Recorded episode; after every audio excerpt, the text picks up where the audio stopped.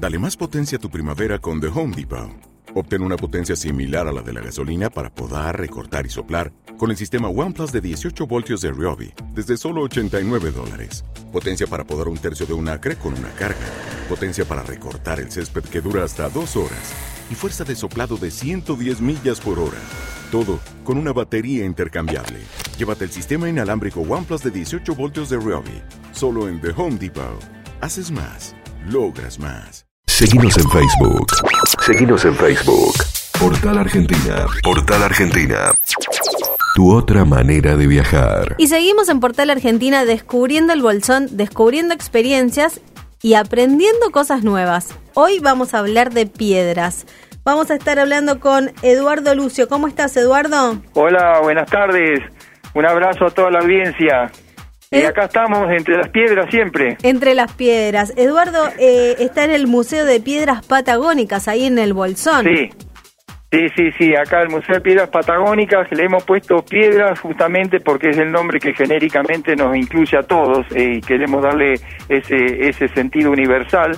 Y luego, por supuesto, el, el museo eh, lo de- está definido como único en el mundo por las características de definiciones de lo que son rocas y minerales de Patagonia. Y después tiene distinciones a nivel nacional, no sé si te las comento. Sí, primero contanos dónde está ubicado el museo. Sí, cómo no, cómo no. El, el museo está ubicado saliendo de la plaza central del Bolsón, de la plaza Pagano, a 13 kilómetros eh, del Bolsón y ahora hay una ruta que está ya casi pavimentada. Bajan por el circuito turístico de Mallín Hogado y está en el ki- kilómetro 8.8 señalizado.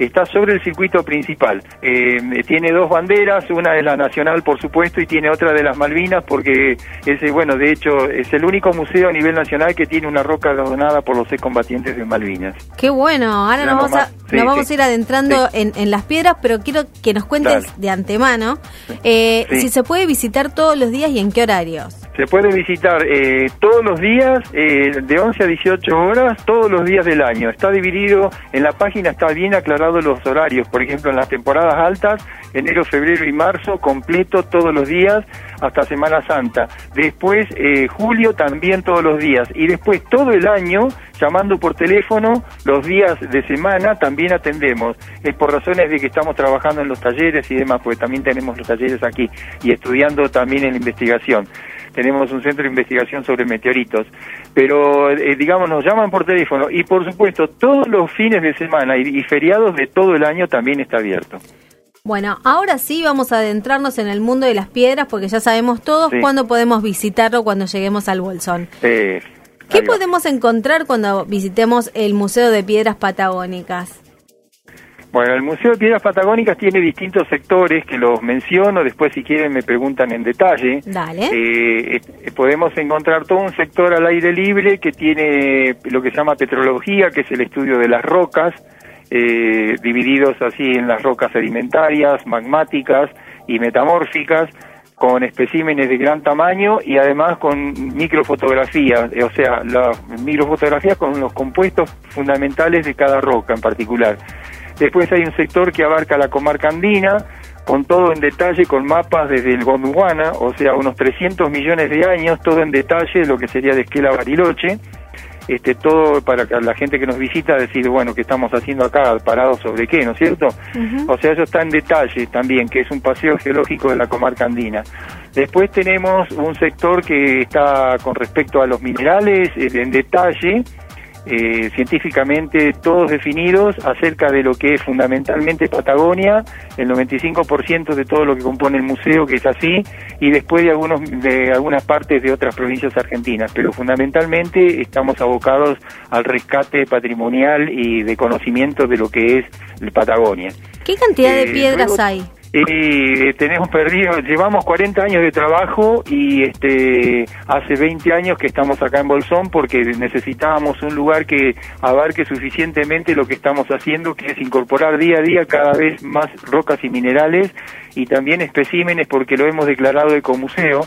De paso les cuento de que el museo, todo el ejido del museo que abarca más de 2.000 metros cuadrados, Eh, está declarado también como ecomuseo, significa todo el rescate eh, de lo que es eh, flora y fauna nativas, puesto en escena, digamos, ¿no? Está todos los recorridos están puestos con raíces de árboles, o sea, con algunas menciones acerca de estar nuevamente de pie, rescatando el conocimiento de todo tipo con respecto a lo que es nuestra tierra, todo lo que hace a nuestra identidad.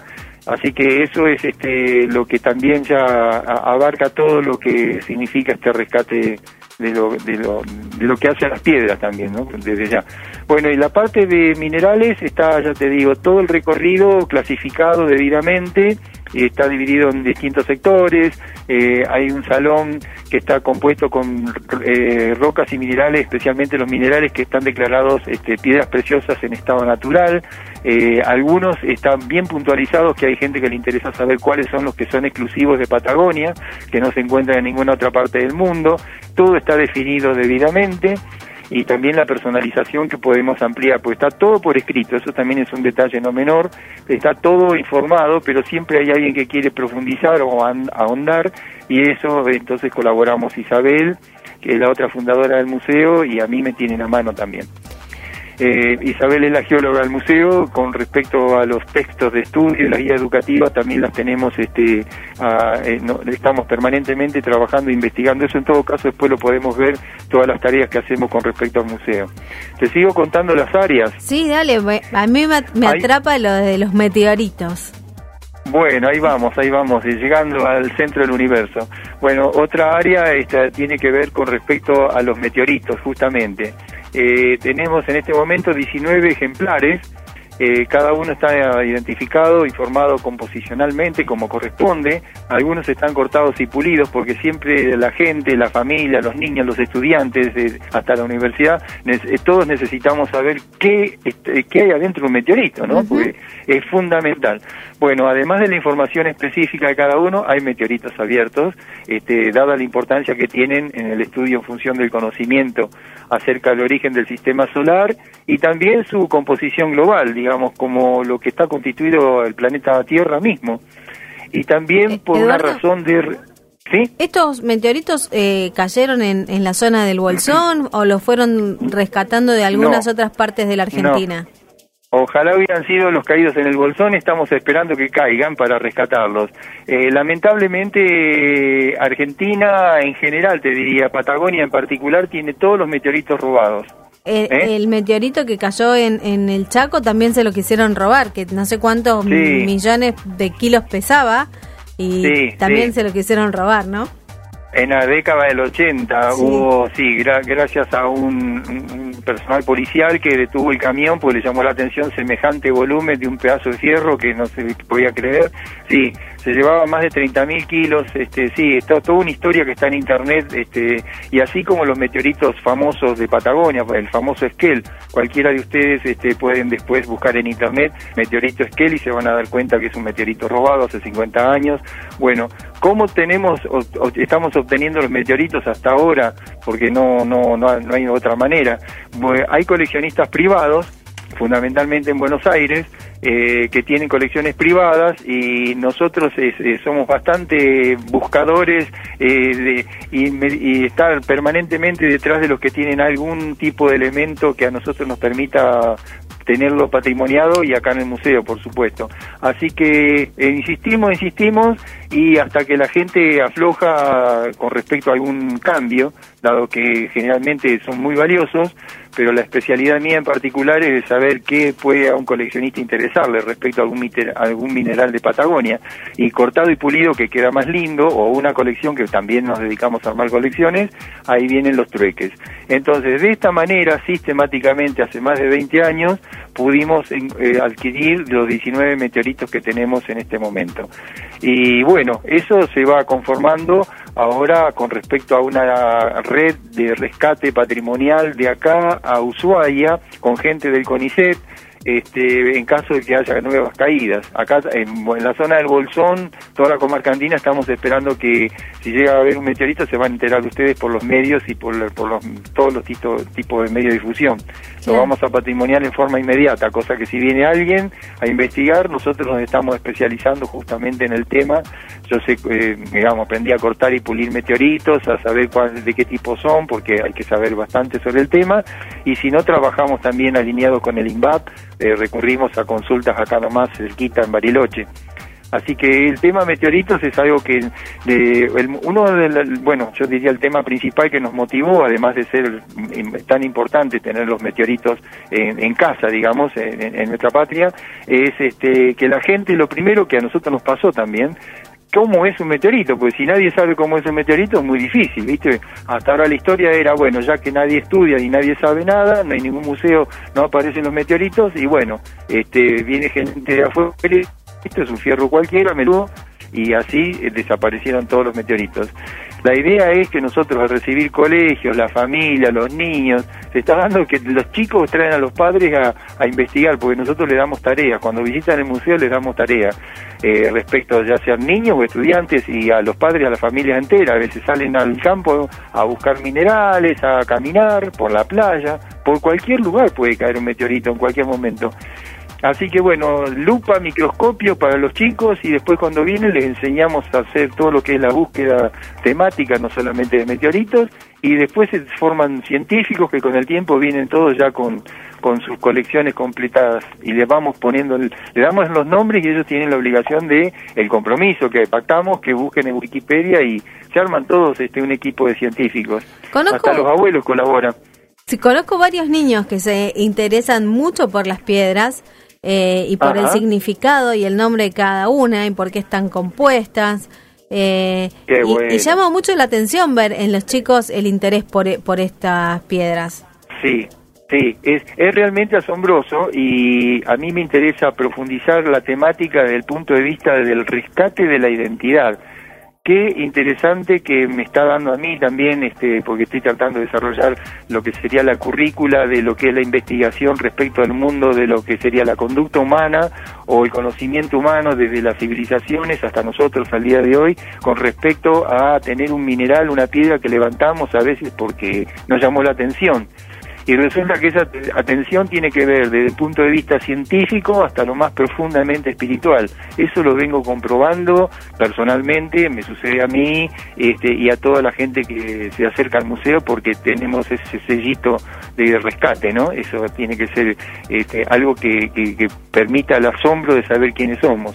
Eduardo, y la gente que visita el museo, ¿por qué sector se vuelca más? Sí, ¿cómo por, se... sí por, los meteoritos, por las piedras que son como más preciosas, entre comillas. Sí, la, la, historia es cuando la gente llega al museo, que lo recibimos, este, o Isabel, o estoy yo por lo general, eh, en la entrada, eh, puede, eh, eh, le decimos cómo está sectorizado, está todo señalizado y todos los distintos sectores, porque tenemos varios sectores, y eh, ante todo hay una roca que está colgada, que creo que está en la página o en YouTube también la van a ver, hay gente, familias que la, lo han elevado, se llaman litófonos, son los primeros instrumentos musicales que están reconocidos en la humanidad en la historia de la música tienen que tener varias condiciones, entre ellas ser absolutamente natural, que sean sonoros y que tengan algunas notas musicales. Nosotros tenemos uno que tiene tres notas musicales, hasta ahora los músicos lo han detectado bien, este, y ya sabemos cuando viene alguien que es ligado a la música porque el museo lo recorre después o vuelve eh, en otro momento. Este, hablando de esto en otro momento, eh, bueno, yo ya desde ya les, comento, la gente a veces viene y como son 2.000 metros cuadrados y bueno, el ejemplo, se queda ensayando las notas musicales o grabándola porque pueden sacar fotos en todos los sectores y grabarse. Eh, eh, este, estos sonidos. Entonces, este, la entrada le sirve a los turistas que nos visitan todo el tiempo que se queden, volver las veces que quieran. Y a la gente de la región patagónica que viene con asiduidad acá seguido a Bolsón, la entrada la pagan una vez al año. O sea que es una colaboración eh, le permite, ¿por qué? Por varios motivos, le, por los distintos tipos de intereses, o tienen chicos en edad escolar, tienen que hacer trabajitos, este, los locales ni hablemos, o sea, siempre tienen, estamos en la currícula educativa, Entonces, eso le permite ya sea a los turistas y a la gente que la entrada le sirva para realmente todo un sector de tipo de intereses que puedan volver al retorno de conocimiento, digamos, por las motivaciones diversas. ¿Cuánto sale la entrada? 150 pesos en este momento. Hasta lo que pasa que hasta cinco años no pagan. Eh, la gente con dificultades, este, discapacidades eh, distintas, eh, tampoco y los colegios, eso está en la página también, este, también le hacemos descuentos, eh, eh, nos tienen que llamar con anticipación porque hay que ver los grupos, tenemos un anfiteatro, bueno, eh, también disponemos de un anfiteatro natural con rocas de los glaciares que son redondeadas, 60 asientos naturales que son para cuando vienen contingentes, a veces vienen contingentes de gente que en particular se han reunido para ver, o docentes que quieren ver algo en la temática específica de lo que es Patagonia. Claro. Entonces ahí abrimos el, librito del conocimiento. Eh, y bueno, todo esto hacia las cuestiones de la tarea, una de las tareas nuestras. Eh, el tema es así, el museo además de la parte de meteoritos que por ahí andábamos, también dispone de un sector de fósiles, invertebrados y paleobotánica, y también un sector de malacología que hace invertebrados actuales. Después tenemos un parque temático de la geología patagónica, toda la parte al aire libre, con fuentes de agua, eh, todo con rocas y minerales de toda la región patagónica, destacando lo estético y el paisajismo, en todo lo que nos rodea en este momento, que es, un, es un valle precioso, y siempre estamos tratando de embellecerlo con la flora nativa, y ahí todo el rescate también ecológico. El parque temático geológico tiene un recorrido que se llama Notables de Piedra. Piedra hay sectores donde hay formas raras, eh, la, palabra rara siempre la gente la utiliza y yo realmente la, la, ennoblezco porque para mí es la definición principal de que hay algo que no existe en ninguna otra parte más que en nuestro universo. Eh, entonces, por ejemplo, hay dinosaurios hechos eh, por volcanes, tenemos dinosaurios hechos por erosiones de cenizas volcánicas, este, totalmente consolidadas, pero tiene la cabeza, por ejemplo, un apatosaurus o un dinosaurio, un tiranosaurio rex. Este, es uno de los que recibe. Creo que eso está, hay una fotografía en la página. Es un dinosaurio que está montado y, atrás se ve la campana de, basalto, el litófono. Bueno, y después tenemos en el Parque Temático Geológico la pirámide andina, que eh, también hay fotografías de la misma. Esa está dedicada a partir de todo lo que son elementos eh, de rocas de acá de la región y coronada en una pirámide que lo compone un cristal de un metro setenta, un cristal de cuarzo, de un metro setenta y 150 kilos. Está enterito. Sí, está dedicado a la a todo lo que sería la admiración del mundo mineral cuando la gente entra a este sector de la pirámide andina y también a la identificación vivencial que puede haber relaciones del cosmos y la espiritualidad propia de cada uno. En este momento, a partir de este año, empecé a, había pensado y ahora ya lo puse en práctica, eh, una en el recorrido de la pirámide andina en particular, una serie de frases que hacen al despertar individual de cada persona, hasta los niños, eh, nosotros tenemos una frase que está escrita hasta en griego antiguo, que es a la entrada de la pirámide, eh, que hay una serie de imágenes también de piedra, de notable de piedra, eh, que se llama, que está escrita en griego antiguo y que es, tiene que ver con el antiguo oráculo de Delfos. Conócete a ti mismo. Y los niños me están haciendo pensar de una manera maravillosa porque yo siempre pensé que esa pregunta lo hacíamos los adultos y, y, los niños lo hagan así. Este, a mí me alegra, por un lado, decir qué suerte que empiezan los niños a preguntarse porque yo en mi, en mi edad se me ocurrió empezar a pensar muchos años después pero conoces a ti mismo, que me lo empiecen a preguntar los niños eh, qué, significa o mm. compartirlo de ellos, es un, realmente mella en el milagro y bueno, es uno de los que productos de la de la de, todo el despliegue de lo que estamos haciendo y en conexión justamente con la digamos todo el recorrido que hace desde lo más científico a lo más profundamente espiritual que no hay ningún detalle puntualmente en la página, pero sí está detallado en cada uno de los que nos visitan. Buenísimo. Eso es algo, sí. Nos queda hablar de la piedra de, de, Malvinas que fue donada por un excombatiente. Sí, sí, un excombatiente de, de la provincia de Buenos Aires pasó como turista, eh, entonces estaba ahí mirando y veía toda la variedad que tenemos y, me dice, se acerca y dice, pero vos no tenés una piedra que yo tengo y es de Patagonia. Le digo, y bueno, si no la tengo, voy a ver cómo te la truqueo, qué sé yo, me gustaría que la... Bueno, la cuestión que me dice es de Malvina. Le digo, bueno, imposible que yo tenga una piedra de Malvina. Dice, yo cuando tuve que entregar las armas, no podíamos tocar nada y me agarré una piedrita de Malvinas. La tengo guardada en mi casa y quisiera que si vos me permitís que en este museo pueda estar la roca Malvinas. Oh, ¿Te imaginas?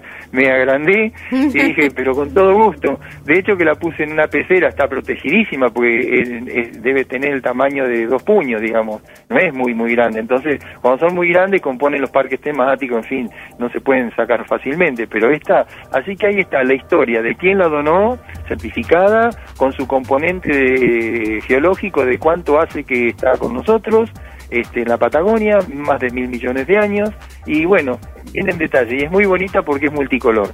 Como vos decías al principio, uno de los motivos por los cuales este, le atrae tanto a, a, todos los visitantes son los... Eh, Patagonia se destaca a nivel mundial por la eh, multiplicidad de colores en los cuarzos cosa mm. rara, digamos, pues puede haber. Pero los cuarzos multicolores son exclusivos, maravillosos, ya sean naturales o cortados, pulidos, rolados, tallados, en fin. Así que eso es uno de los temas que responden también a lo que vos decías, ¿dónde se queda la gente? ¿En qué parte? Por ejemplo, si es un químico, se va a detener donde están las fórmulas químicas, este, que, que bueno, les puede interesar eso, yo pasaría rápidamente por ahí. Pero bueno, este, después este, están los que les interesan por el mundo de los meteoritos, eh, sin ninguna duda. Eh, y bueno, y después todo lo que van al parque temático geológico o a la pirámide andina, que se quedan y empiezan a surgir las preguntas. Y ahí si surgen las preguntas terminamos hablando a lo mejor de las historias de la civilización en relación a, qué piedra tenía cada civilización y por qué la relevaban tanto y por qué el día de hoy la, las religiones y el ser humano está en búsqueda de, de algo más allá con respecto a estas temáticas. Bueno, todo eso hace eh, a la tarea de cómo se está fundamentando el museo. Muy bien. Bueno, eh, hicimos una, una visita mental por ese museo, eh, viendo cada uno de los sectores y conociéndolo. yo te agradezco que nos hayas recibido, que nos hayas dejado entrar con la radio a tu espacio sagrado. Muchas gracias. Una gracias de corazón y con todo el abrazo patagónico a cada uno con la difusión. Tienen la página nuestra por si quieren ampliar el concepto de todo lo que dije. Vamos a compartirla este, con todos nuestros oyentes. Decila. Sí, incluso para que vean todo el material didáctico que tenemos a disposición también, toda la tarea que hacemos con respecto a la gente que nos puede, le puede interesar la temática. Agradezco de corazón nuevamente y bueno, ya saben este, cómo, cómo llegar. Vamos a ver la este, página, ¿te parece? Nos pueden, sí, por favor. Piedras de... www, ah,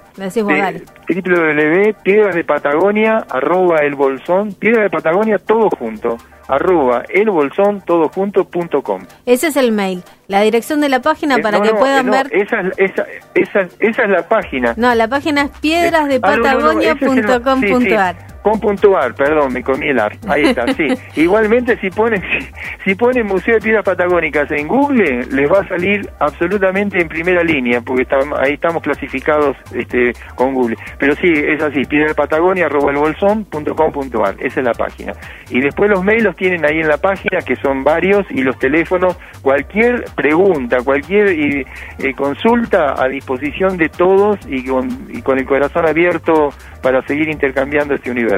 Muchísimas gracias Eduardo Lucio por abrirnos las puertas del Parque Temático Geológico eh, de Piedras Patagónicas ahí en el Bolsón. Te mandamos un beso. Gracias, un abrazo. Un abrazo, chao, chao. Chao, chao, Seguimos en Facebook. Seguimos en Facebook. Portal Argentina. Portal Argentina. Tu otra manera de viajar.